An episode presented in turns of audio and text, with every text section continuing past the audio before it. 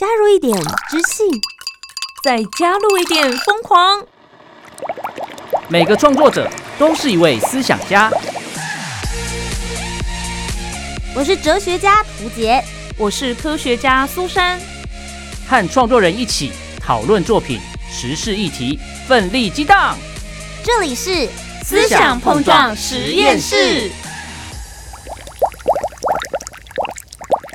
Hello，大家好，我是涂杰，我是苏珊，思想碰撞实验室。和创作者一起讨论世界大小事。今天要来跟大家聊一聊有关于摄影这件事。我印象中你也有在玩摄影啊？我大学的时候有拿过一阵子的单眼相机，哦，吓我一跳！我想大学时候拿过很多奖这样子，没有，只是拿了单眼相机 而已，没有拿到什么奖项。是但后来随着现在大家人手一机，每个人的手机画质都非常的高，没错，好像每个人都可以成为摄影师。到底就摄影这件事情，对于专业摄影师来说是有什么样子的意义？今天为大家邀请到了一位，他说他很低调。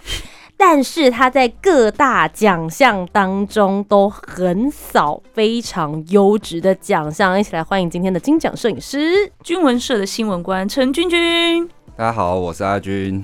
是的，光是听到他称呼自己的名字，就大家好，我是阿军，就知道他本性听起来是要低低调可是你做出来的作品 不低调啊，每次都让人很惊艳呢。就是幸运啊，对你是二零零九年的时候就开始接触摄影了对，就是我接触摄影这件事情，已经到现在应该是十四年的时间了。，OK，所以一路以来就一直累积创作。不过这近六年来，你现在是在军文社里面工作，对，所以拍摄的东西其实主题就有一些不太一样了。对，我在现在在国防部的军事新闻通讯社当新闻官，那主要拍摄的内容都是涵盖我们所谓国军官兵，不管是陆海空宪兵啊、后备的干部这些，都是我们拍摄的一个题材。对，是，嗯所以跟大家平常一般会接触到的摄影，可能就只有人像摄影啊，或者是只有风景上面的摄影。嗯，可是你在这边有更多军情上面，可以进入一些大家平常我们这种平民没有办法进去的地方。所以今天呢，就为大家一起来揭秘一下，究竟呢在军文社里面有任务的拍摄，跟要去参加摄影奖的拍摄有些什么样子的不同。今天就一起来听听影像创作。你思我想，Topic。身为国防部汉声广播电台的一员，为了节目的需要，我平常呢就会观看军事新闻，举光远地，了解我们的国军是如何执行任务。一定要这样子吗？对，就是身为汉声广播电台一员，再讲一次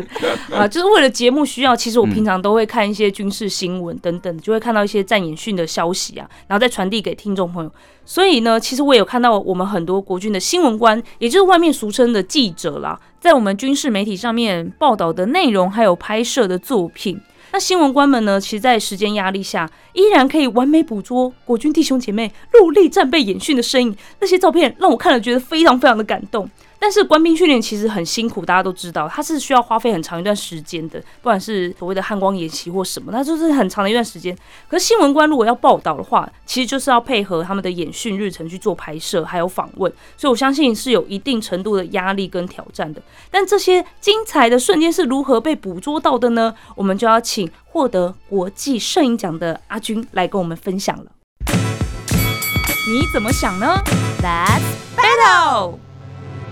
我要先澄清一下，这一集没有叶配。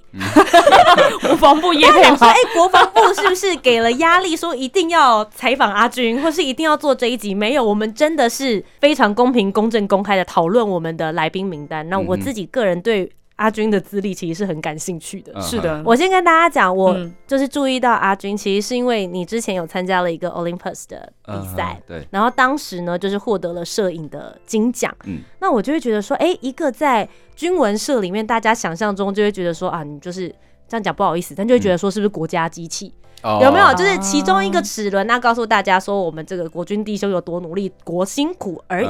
但你带出来的照片故事，其实跟我们想象中的。就是所谓的军方新闻出来的，嗯其实我觉得有一点不太一样，嗯哼，所以我们才决定要邀请阿军，完全没有压力，是是是，压力压力在我身上吗？是为了我升官发财，是不是？越描越黑。所以今天其实一开始我就要先跟大家讲一下，阿军其实在就是二零零九年，当时其实就已经喜欢摄影。当时为什么会爱上摄影？就喜欢拍美啊。结果没想到你现在拍的对啊，都没有没啊没。有我美亚我必须比较少呢 我必须讲一个就是关联性啊，可能你们都会觉得说军事的这个题材跟我们一般接触到的摄影会很多不同。嗯，但其实摄影它回归到本质还是构图，然后光影的部分，所以其实老实讲，都还是在所谓的这些范畴内，所以我会觉得说，其实并没有什么太大的差别。那过去在大学的时候，可能拍摄就是所谓的人像摄影，我自己本身比较有兴趣的。当然，后来开始接触所谓的新闻工作或者是文宣工作之后，把这个对象转换成变成是官兵而已。嗯所以其实我觉得这个对我来说，它只是把对象置换，并没有什么实质上面的差别。所以其实这几年的，应该说过去的这个时间累积，都是我所能够让作品能够就是在脑海里面想象的画面能够如实产生出来的一个关键，这样子。对，嗯，所以对你来说，你会觉得做军方摄影或者是一般的摄影创作，在以摄影技术这件事情上面，你觉得是没有差没有差别，而且以前的那一些还没有做军方摄影的经验，其实是有累加到你现在的对，工作的。就是一个养分这样子。对，那可是其实我就会想说，这嗯个军方的摄影其实可以常常出入这些我们一般平民没有办法去到的地方，有没有让你比较印象深刻的一场拍摄？回归到刚开始提到的，就是说我其实始终对于就是拍摄的题材来说，我还是以人为最主要的范畴。嗯然后应该也说会让我比较有共鸣跟感动，因为我觉得就是所有的武器装备再怎么拍，它毕竟就是一个冷冰冰的装备。然后就像有些铁道迷可能喜欢拍火车，然后有些铁鸟迷喜欢拍飞机啊等等的。我觉得那个是比较相对起来可能稍微少了一些什么温度。那在人的部分，我自己会比较多的共鸣，是因为其实保卫国家这件事情，其实它是一个很难有一个公平的付出跟回报。哦因为我们常常都会说，就是你保卫国家，其实最后可能是最惨最惨，就是牺牲掉你的生命嘛。嗯，对那，但是好，我们自私一点来回头来看这件事情，那对你的家里到底有什么实质的帮助吗？你的牺牲对于你的家庭，等于就是成了一个破碎的家庭嘛。但你可能成就了一个国家的存亡，就是可能继续存在着。那所以其实这件事情它并不是公平的，就是你这样的一个牺牲对于小我来说是不公平的。但你可以把这些训练，或者是在这些相对牺牲自己假期，或者是牺牲自己的所谓的青春时间的这些官兵计时下来，然后呈现给国人看到，比较觉得能够持续让我想要继续创作，或者是把它记录下来的一个动力来源。嗯那比较有兴趣的，可能就是像我们的海龙蛙兵，就是陆军的部分，它就是大家看到穿红短裤的那种，或者是相对应，可能海军有一个部队叫做陆战蛙人，就是陆战队的也是挖兵啊。其实这陆军跟海军都有所谓的挖兵。那这两支部队其实都是那种比较所谓的很辛苦、很艰苦的训练模式，就大家看到什么爬天堂路啊、爬硬汉路啊，全身都流血啊，然后跟家人拥抱哭泣，然后经过长时间的就是那种非人道的训练，就是让自己变成可能所谓的杀人机器，就是那种能够就是单兵作战，然后就可以可能暗杀一个什么部队的首脑啊等等之类的这种的一个训练模式，你会觉得很打动你的心，是因为刚才提到的这件事情对他们来说，对家庭来说可能没有什么就是最直接的回馈，嗯。但他却能够让你想到，就是说，他可能是为了保卫国家，让你让所有人能能够安居乐业的那一份情感，你会觉得很感人。尤其其实他们在爬那个天堂路的时候，他们到了最终站，就会跟家人拥抱，然后可能跟他爸爸妈妈说他做到了，或者是说他当初为什么要这么做。他可能是说，他为了想要就是回馈家人的那一份期待，或者是说他想要保护他的家园啊等等的，你会觉得哦，他的那个初衷跟那个目标可能很纯粹了，对，等等的这些都会是我觉得我能够持续创作，或者是同一个题材能够继续拍摄的一个原因。这样，我觉得其实刚刚阿军讲的这一段故事，听的时候会觉得非常的动容，但真的很困难的事情是你怎么样用静态的照片跟一瞬间的那个画面，把这一些我们刚刚所感受到，因为其实像广播节目，我们有时间大家可以用说的，嗯，那比如说像苏珊之前去采访的时候，可能是影像或者是有文字，嗯，但照片是静止的耶。对，对，那这个状况你会，比如说像刚刚你就讲到，他们训练的时候其实有很多个 moment 嗯跟很多个过程。对你知道你今天接到这个任务，你要去拍摄，你在这事前你会怎么样去思考，说你应该要捕捉哪一个时刻？嗯哼，好比刚才提到，就是说到底要什么时刻？我觉得这个其实应该说拍久了，或者是说当你在归纳过去你可能为什么哭、为什么笑，其实大概可以有几个原因。好比我们去吃饭好了，今天有一个主管讲笑话，旁边人都笑了，你可能就跟着笑了，就是因为大家在笑，所以你可能就觉得说那个氛围下你是会笑的。那这时候可能他在讲一个比较动容的故事，有人哭了，你看到他哭，你可能突然就莫名其妙就是被他的情绪感染，然后就开始哭。那其实你在那个氛围下，你自然而然就会知道说，当那个天堂路的蛙人在终点跟他的父亲或母亲，甚至是女朋友或另外一半，不管抱在一起哭泣的那一瞬间，绝对是你按下快门的最佳时刻。对，因为他们的那个情绪是直接就在现场是直接扩散出来的。当然，你的镜头要抓的那一瞬间就是这个瞬间的。就像我们啊、呃我不要用人来当成比喻好了，就像放烟火好了，烟火最漂亮的时刻就是炸开的那一瞬间嘛。嗯，那其实情感也是，它炸开的那一瞬间就是你按快门的时刻。那我觉得这东西其实就是又回归到说，你对于人这件事情，你有没有办法感受到什么时刻是能够让人家有共鸣跟感动的时候？绝对是看到的人会想哭，或者是想要多看一眼的一个照片。这样，所以其实你们是要有很好的预判能力的耶。我觉得是感受能力。嗯，对，我觉得不能说是预判，因为我觉得每个人都可以知道他一定会哭，或者是怎么样，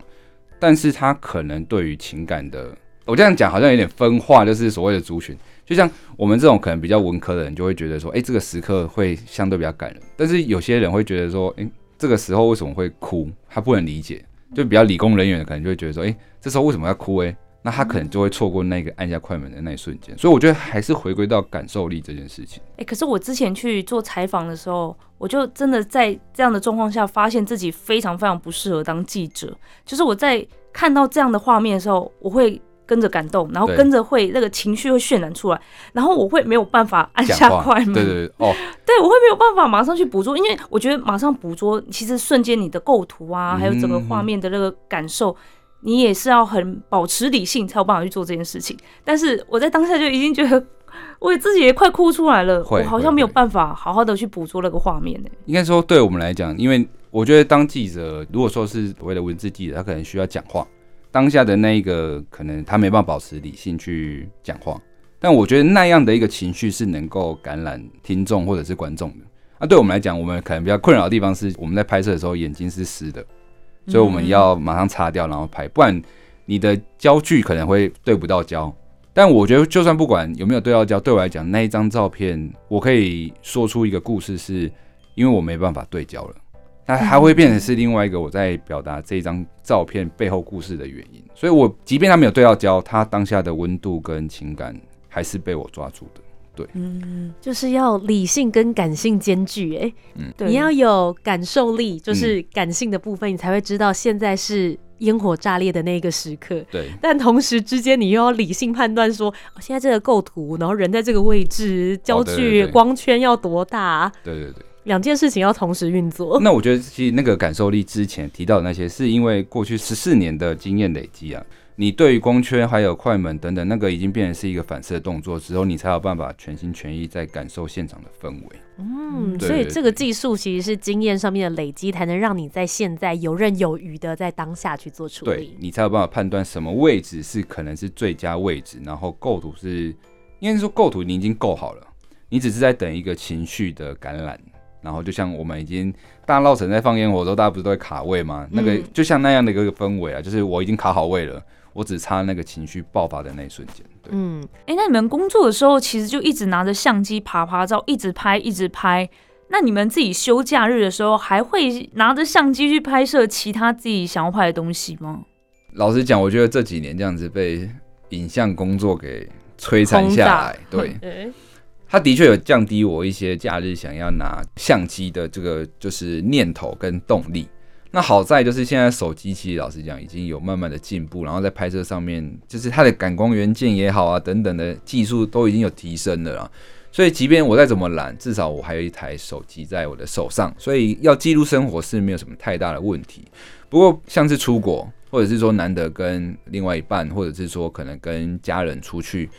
你有时间好好的创作，或者是说帮他们做点什么记录的时候，的确还是会拿起相机去拍，因为你会觉得说，这时候不拍，会不会哪一天就拍不到了？嗯对对对对所以其实真的在日常生活当中的时候，会觉得记录下身边人的那个嗯瞬间，其实是帮他们也是做一些人生不同的记录啦。对对对对对，嗯。那因为我自己个人比较好奇的地方是，你后来呢再去参加各大不同的奖项的时候，即使不是参加军方相关的奖项，你也会试着把这一些你在工作的过程当中所拍下的照片，也一起拿去参参赛跟比赛，也确实获得了还蛮不错的成绩。你自己觉得说，哎、你自己的作品跟一般其他的摄影师的作品的这个差别差异，或者是在比赛上面的优势上面呢？我觉得参赛这件事情，其实我觉得切入面跟我们在创作可能有点不同的地方，在于说每个比赛它其实都有所谓的核心价值跟主办单位他希望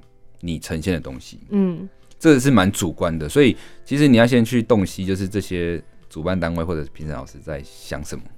因为我觉得创作或者是艺术这本身是一个很主观，然后很难客观的东西啊，就是喜欢就是喜欢，不喜欢就是不喜欢。我想给你第一名就是第一名，即便你再怎么样，也没办法动摇我的内心的那个评分标准。那所以我觉得像 Olympus 或者是另外一个动态的，就是外交部在去年有办了一个朝台湾的比赛，它是动态的。像 Olympus，我是拿那个黑鹰直升机飞过就是台北盆地上空的照片当成风景类的比赛照片。那朝台湾的这个影片内容，我是拿女飞官，就是我们陆海空三军的女性的飞行员的这个集锦来去用成一支 MV，叫做《像天空一样》来去参赛。那会能够得到不错的成绩，是因为这两个比赛过去都比较少军事元素在。那基础上，你的这个存在跟你的拍摄主题就已经是一个相对比较容易脱颖而出，然后鹤立鸡群的一个题材。那风景类过去他们可能我们认为的嘛，就是比方说山啊或海啊，或者是可能一些什么，就是用大自然的之类的，对对嗯对。那突然看到一台直升机，然后再看起来就是有一点雾霾的台北盆地上空，看起来就很像电影场景啊。所以那个对他们来讲，可能就是有一种眼睛可以为之一亮，突然吸到他们的目光，这样。那一张会让人觉得很不真实。嗯嗯，对，明明我们也都生活在台北市，嗯对，啊可是会让我觉得好像是另外一个时空的感觉。，很像那个威尔史密斯的那一部影片，就是全台北好像只剩下那台直升机在动而已，没有其他活人在了，对的那个氛围。然后我觉得那个其实当下那种宁静感跟就是他当下的那个氛围感，我就觉得是还不错的，对。所以我觉得那个应该会是一个让评审可以慢慢去玩味的东西，对。而且这东西其实老实讲，它跟一般的军事摄影或者是风景摄影会比较不一样的地方，在于说军事摄影、新闻摄影，还有就是一般的摄影到底差别在哪？我觉得这个差别是说，呃，像我们在拍摄军事摄影的话，我不会用新闻照片去拍，因为新闻照片跟文宣照片本身就是不一样的东西，一个是否宣传，一个是否真实性。但我在拍新闻照片，我还是会希望说利用减法，就是摄影是减法的这个概念，然后去拍一些相对比较有美感的照片，然后去吸引人去了解这一则新闻到底想讲什么。因为我觉得这样子才有达到新闻的宣传效果。对，嗯，那所以当初在拍摄这些照片，就是用这样的概念去做拍摄的。对，我觉得真实跟美感这件事情，有的时候很难两相全。对啊，对啊，而且这样时间，因为我也很好奇，拍摄新闻照片，你也要这么去注重哦。现在比如说长官站在哪里，啊对然后我也要把它拍的美美的吗？嗯哼，呃，这的确要，因为 我的意思是说，我是说，当然要把长官拍的美美，大家在镜头里面都要美美的啦。只是说在构图上面会加入像刚刚讲到去拍蛙人的那种程度嘛。毕竟每个人都会有高矮胖瘦，或者是一些可能比较需要 你修帮忙修饰的地方。方，但是我们又不可能过度修图，然后让这件事情变得好像哎，这个以后大家认不出这个长对官。你哪位这样子之类的，所以我们都会技巧性的，可能就是用桌子啊，或者是用柱子啊，还是用什么去带到一些可能场景，让他看起来身高变高了，或者是可能哎身材变好了之类的，就是可以有用些站位的方式来去处理。对，我要讲一件事情，我觉得阿军今天传授大家两个小技巧，一个就是刚刚提到的，你要怎么样在奖项当中脱颖而出的小技巧；第二件事情是职场小技巧，把长官处理好这件事情，哎、也很重要哎，你的职场生活会过得比较顺畅一点求点。生欲啊，对啊，对对对，哎、很烧脑哎，去一个场合，然后要写新闻，然后又要采访，然后要拍照，拍照还要顾虑一下。哎、糟糕，这个今天这个哦、哎有柱子，好，就是用这种拍摄方式这样。所以其实有时候你不用找什么战车在哪边，你找柱子在哪边还比较实际。哦，也没有啦，也不是这样子啊，就是其实你还是要各方面都要去兼顾到了，对啊，嗯嗯人家说摄影是瞬间，就像你刚刚有提到说，你参赛的那一个是黑鹰直升机过去的画面。对，我会想象说，如果我今天要拍这个画面，我就得蹲点，因为哦直升机不可能说，哎、我现在需要它出现在那个两点钟方向，它就在那里。你最长蹲过点的时间有多长？多长哦？嗯，其实因为军事摄影有一个比较特殊的地方，在于说它所有的演训都有危险性在，所以基础上部队他们也是会考量到，就是说新闻官即便是军人，还是会有所谓的安全疑虑，所以就是他会希望说，在这些武器装备通过之前，我们能够早一点先就位，然后不要随意移动。那所以说我们在拍摄上常常可能就会有一些需要提早到的状况。倒不是蹲多久啊，有时有时候是你可能会起床的时间是一些你比较没有那么舒适的时间点，比方说像是凌晨，就大概是半夜那种时间啊。对啊，那因为其实你白天也是有工作，然后突然你可能就睡了一个小时或半小时，你就要起来，然后去跟着那些部队操演。不过其实你后来想想，其实也没什么好抱怨的，因为操演的单位官兵也是在是辛苦着，嗯他们也没睡觉，在执行所谓的训练跟操演。那你只是拍拍照而已，有什么好含扣的？对对，对我来讲是这样子啊，对，这个工作有职业倦怠吗？肯定会有啊，只 是只是我我觉在挖洞给得他跳。一定会直接倦怠，但我觉得你会看到很多人的初心跟就是那一份很纯粹的执着了，因为你有时候会觉得他们傻，就是诶，你总会没在替自己想，嗯，然后你也会看到很多所谓职场上面的一些不好的一面，但我觉得到头来，我觉得你还是会回归到，就是说他们其实就是我以军人来讲，就是大家就是希望守护这个家园嘛，让大家可以去做好原本该做的事情，然后保护好我们所爱的人，然后爱的这一块土地。对，所以其实即便那些乌烟瘴气的事情啊，什么等等，那个你会把它抛到脑后去，然后让更多人去看到，就是说什么样的事情应该要让国人看到。因为我们现在都常常用脸书啊，或 IG 啊，或 Twitter 去宣传这些事情。你的工作是希望说这些这么单纯执着的人，他们所做的事情能够让国人看到，或者是让别人去帮他们点个赞，或者是在下面留言。因为其实像我们在苏澳断桥的那一次，水下作业大队的官兵，他们其实还是有所谓的轮值时间。我下去做切割、气切那些事情，焊接啊等等都好。他大概过一段时间，他眼睛也会需要休息，或者是也要上来换气啊，直接吃饭干嘛？因为他那个很多油，然后可能会跑到眼睛去。但他们可能上来之后，有新闻官也好，或者是有可能他们的副校长啊或者队长都好，就是有跟他们讲说，国防部发言人脸书下面有一堆人帮你们加油打气。他们看到之后，也没休息多久，就下去继续执行他们的工作。他们想说跟就是时间赛跑嘛，对，那你当下就会觉得很感人，就是说，哎、第一个是他们没有想要休息，然后就是在投入这样的工作，然后对我们来讲也是觉得，哎、我们做工作让他们被鼓舞，所以你会知道说，其实你在做的事情是有意义的，不管那些就是是是非非。我觉得当你有意识到你做的事情是有一个责任跟一个有一个重要性在的话，其实你就不会去管太多那些可能公平不公平，或者是说到底这件事情对你有没有利益。我觉得是你自己在这份工作当中，你找到它的价值跟意义。嗯哼，对他来说，它就不仅仅只是一个艺术作品而已。对，它被赋予的这个任务跟意义，反而更加深了你继续往下创作的动力。嗯哼，嗯，嗯，那除了像这种突发事件，我们军方的弟兄姐妹们要去救援之外，其实军方每一年有什么重大演训啊，会为期多少时间啊？每个单位会有什么样子的内容，我们都可以掌握。比如说汉光演习之类的，每一年的报道跟拍摄出来的东西也都大同小异了。嗯你自己在每一年，哎、又有新的规划，比如说哦，又汉光了，又什么了，你自己会再去想说要做什么突破吗？还是说会有其他，其实你还没有就是实际去尝试过，但其实是可以试试看的一些不一样的挑战？我觉得以摄影来说的话，你要能够每年相同的科目，然后有一点不一样的热忱就去执行，我觉得那个要回归到所谓的技术面的部分，就是好，今年我们可能是用长镜头拍摄，那明年我可能就用广角，那或许就是。今年你可能拍完之后，你有一个系列作品，比方说你可能在这一次的拍摄里面，你要收集到红橙黄绿蓝靛紫的照片，就是诶我可能就是红色为主，有红色的灯光啊，就那种警示灯，诶，那就收集到红色。那在黄色上面，我可能因为就是有黄色的工作帽，可能当前景，让整张照片怎么样？那绿色就很容易啊，迷彩服随便拍都是绿色嘛，蓝蓝天其实也很容易啊，所以你在过程中你会觉得说，哎、我用一个小目标，然后让自己觉得，哎、这件事情是好玩的，你就会觉得说，这一次的汉光演习或这次的演训或者其他的训练，对你来说可能比较不一样。不过我体悟出这件事情，其实最主要是在那个疫情爆发的时候，因为我们每天都只拍到白色的防护服而已。对，那时候就是跟着不管是三三化病群、三六化病群，就是到处去消毒，哪边有就是所谓的 COVID nineteen，就是到哪边去做消毒。那你就跟着那些化学兵，在那些很危险的场合，就是诶、有可能有感染的风险，可是你就还是跟着他们拍嘛。可是你拍怎么拍，就是都那些白色的防护服。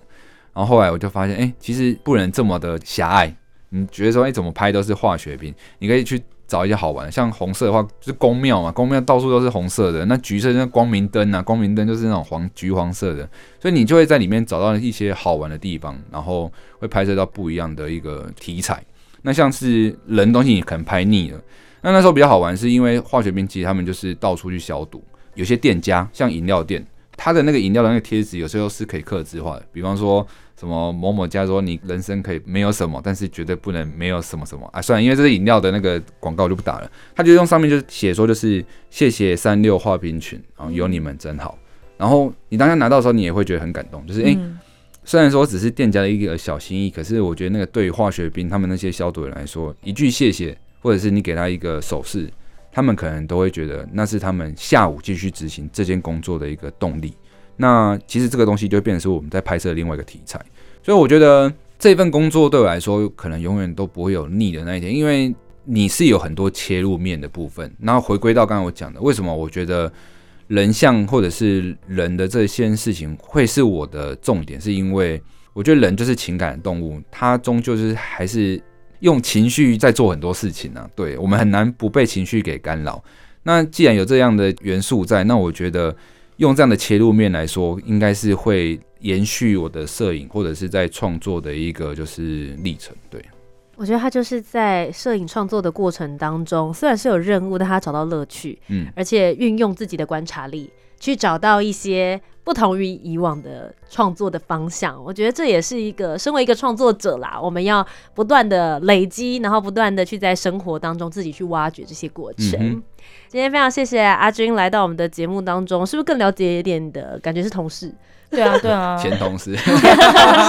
对，所以我也是今天才真的了解他实际的工作内容是什么。因为其实以前跟新闻官一起出去做采访，我们做的工作还是有一点不太一样，有很多事情不是我们一般民众、一般名人是可以碰到的，还是只有新闻官才可以深入去做采访。那每次我都只是看到他们呈现出来的作品，并不知道他们到底是怎么样实际去完成这项作品的。那今天听阿军这样分享啊，尤其是当下在采访所感受到的这些事情，比如说帮国军弟兄姐妹们发声，或者说希望能为他们多做点什么，我觉得这一部分我也是非常有共鸣，非常能够感同身受的。今天非常谢谢阿军来到我们节目当中，嗯谢谢，谢谢谢谢谢苏珊。以上就是我们本周的节目，我是涂杰，我是苏珊，思想碰撞实验室，和创作者一起讨论世界大小事。我们下周节目再见，拜拜拜拜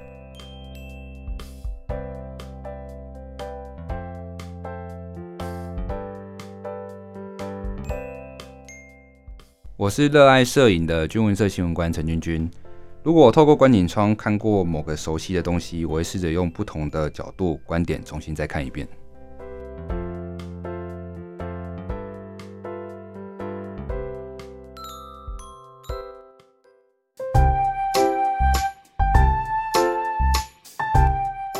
听完今天的讨论，如果你有更多不同面向的想法，也欢迎可以来留言告诉我们哦。Facebook、Instagram 以及 YouTube 频道搜寻图杰就可以找到我。那如果你搜寻苏珊 Love Music，就可以找到苏珊啦。记得帮我们留下五星的好评，订阅节目。在 Apple Podcast、Spotify、Sound 都可以听得到哦。我们下周见，拜拜。